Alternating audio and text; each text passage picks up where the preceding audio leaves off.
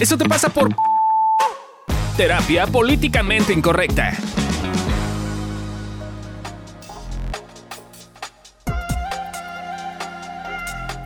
Bienvenidos a un nuevo episodio de Eso te pasa por versión gym emocional. El día de hoy vamos a estar hablando de un tema bien bonito y de una emoción sobre todo que de pronto a Milker le gusta mucho esta emoción, pero que de pronto está muy mal vista en la sociedad. En general las emociones de pronto, esas emociones malas, la sociedad y la gente no las aprecia mucho, pero esta también hay como mucho rencor, como mucho odio en contra de ella, que es el enojo. Hoy vamos a estar hablando del enojo y cómo aprender a poner límites, sobre todo con las personas que amas. Y pues primero vamos a empezar con ciertas distinciones, ¿no? Algo, algo que es muy común es que no entendemos que enojo y violencia son cosas distintas. De hecho, hay 13 funciones básicas mapeadas en el hipotálamo y una es miedo y otra es enojo. Y es muy chido porque si ves un documental, de hecho, no sé, de leones, por ejemplo, estoy pensando en uno que vi, el león está echado y si entra otro león a su territorio, primero nomás está ahí echado y lo ve así como aguas, güey. Y si el otro león se sigue acercando, se sienta. Y si el otro león se sigue acercando, se para más amenazante. Y antes de llegar a los putazos, hay como 20 cosas antes.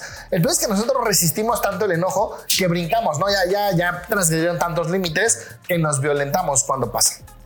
Y entonces por eso, por eso, o sea, una de las funciones principales del enojo, de hecho, es saber poner límites. El enojo nos sirve para poner límites.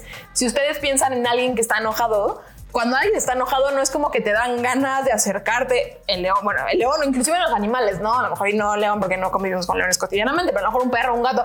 Cuando alguien está enojado no te dan ganas de acercarte así como de, ay, mira, no sé qué. En realidad, de hecho, te alejas porque justo por eso un poco el enojo es una energía y es una emoción que lo que nos va a decir, hasta aquí no pasas porque estás transgrediendo ese límite y no está bien para mí. Y la gente también, obviamente, no va a, seguir acercándose muy este, emocionadamente a ti si estás enojado.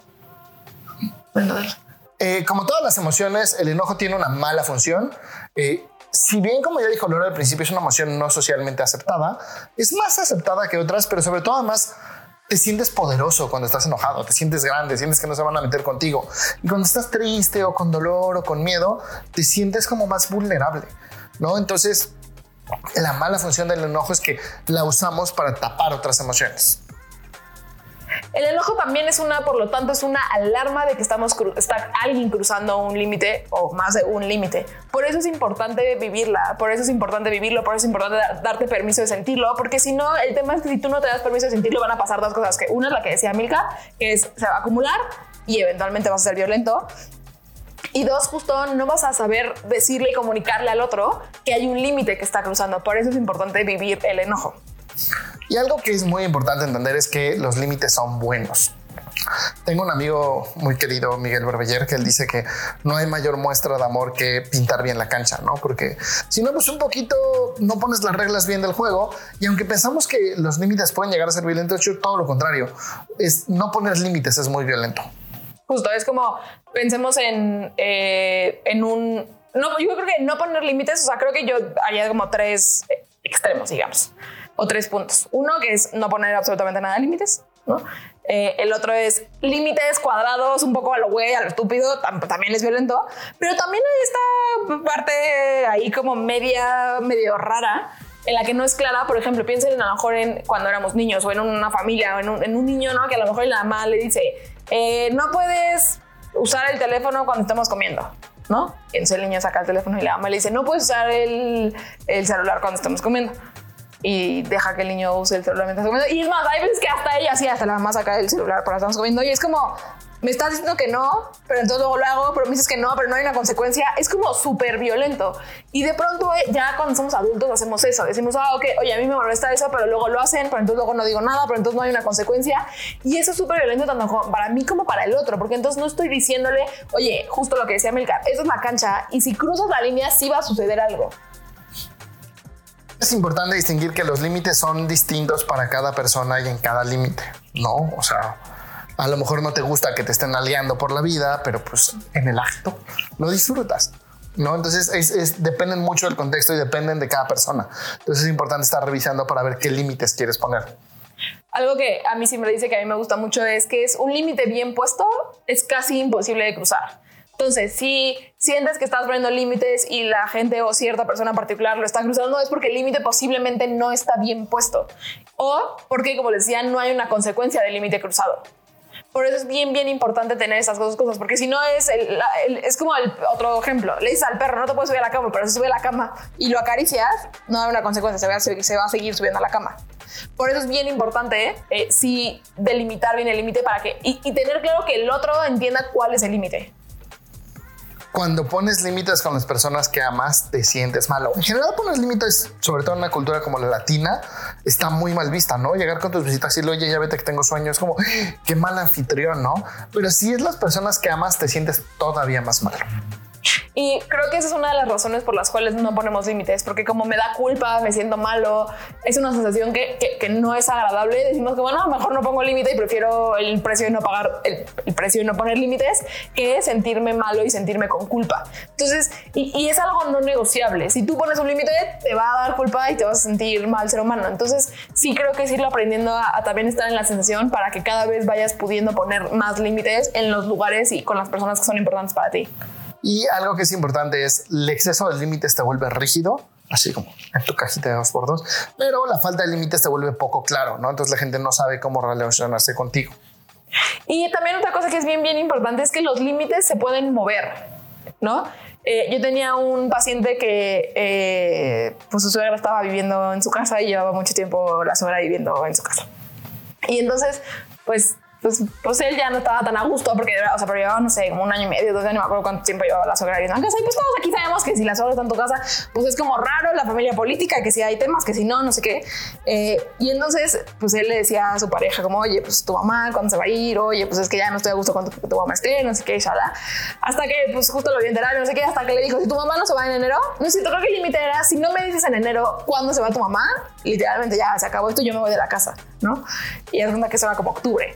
Eh, y yo le dije, ok, Simón, solo hay dos cosas. Uno, si en enero quieres cambiar el límite, se vale renegociar el límite, pues se va a decir, ok, bueno, pues hablemos que puedo este, aplazarlo, pero siendo claro, o lo cumples porque si no es como justo es súper violento. Pero lo que voy con esto es que se vale que los límites cambien. Se puede decir, ah, ok, para mí no está bien ahorita esto, pero a lo mejor luego te das cuenta que sí está bien y quieres probar algo distinto y también se vale y no significa nada de lo que muchas veces creemos que significa. La, parte que sí es importante es que sí haya una consecuencia. Porque si no, no está haciendo un límite, no está viendo límite. Somos animalitos, aunque nos sintamos muy evolucionados. Entonces, pues muchas veces sí aprendemos con consecuencias. Y pues también para saber probar límites, pues hay que probar cuidándote, ver que sí, ver que no. Entonces, por ejemplo, ese era un límite muy radical y así como, güey, neta no lo voy a cortar en enero, güey, pero sí me puedo ir a la casa. Sí, pues si la, pues elegiste cucharera a tu mamá, pues ya no vas a cucharera a mí y me voy, ¿no? Entonces no termina la relación, pero pues sí me voy a ir con mi amiga Chonita hasta que definas cuando tu mamá hueca el ala. Y también algo que es, es muy como importante tener en mente es que cuando empiezas a poner límites, a la gente de tu vida no le va a gustar. El otro día leí una frase que era muy como de libro de autoayuda, pero me pareció que tenía sentido, que era eh, las personas que se van a enojar o pues sí, como que se van a sentir o se van a ofender de que pongas límites son las personas que se beneficiaban de que no pusieras límites, ¿no? Entonces es un poco eso. Claramente cuando tú empiezas a poner límites, a la gente va a decir como, ¿qué hubo? Porque este ser humano está diciendo que no a esto? Porque seguramente tú ya los tenías acostumbrados a que la gente supiera que, pues si cruzabas el límite no pasaba nada. Entonces también es bien normal que la gente empiece como un poco inclusive a reclamar. Es parte del proceso de poner límites. Ahora, tips o rutina de enojo y límites.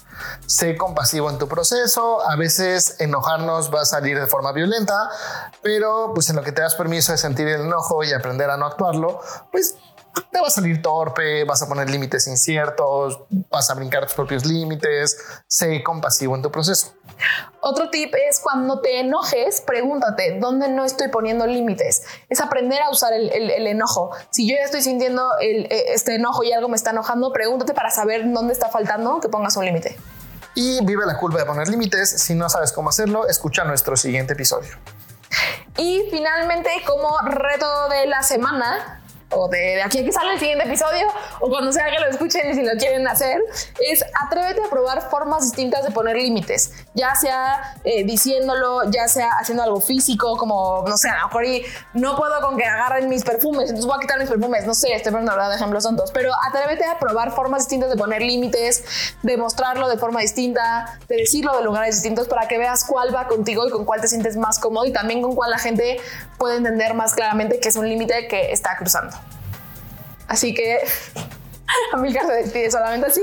Ya, ya saben, escúchenos, eh, platíquenos cómo les fue el reto, platíquenos qué pasó, cómo se sintieron eh, y nos escuchamos y vemos la próxima. Bye.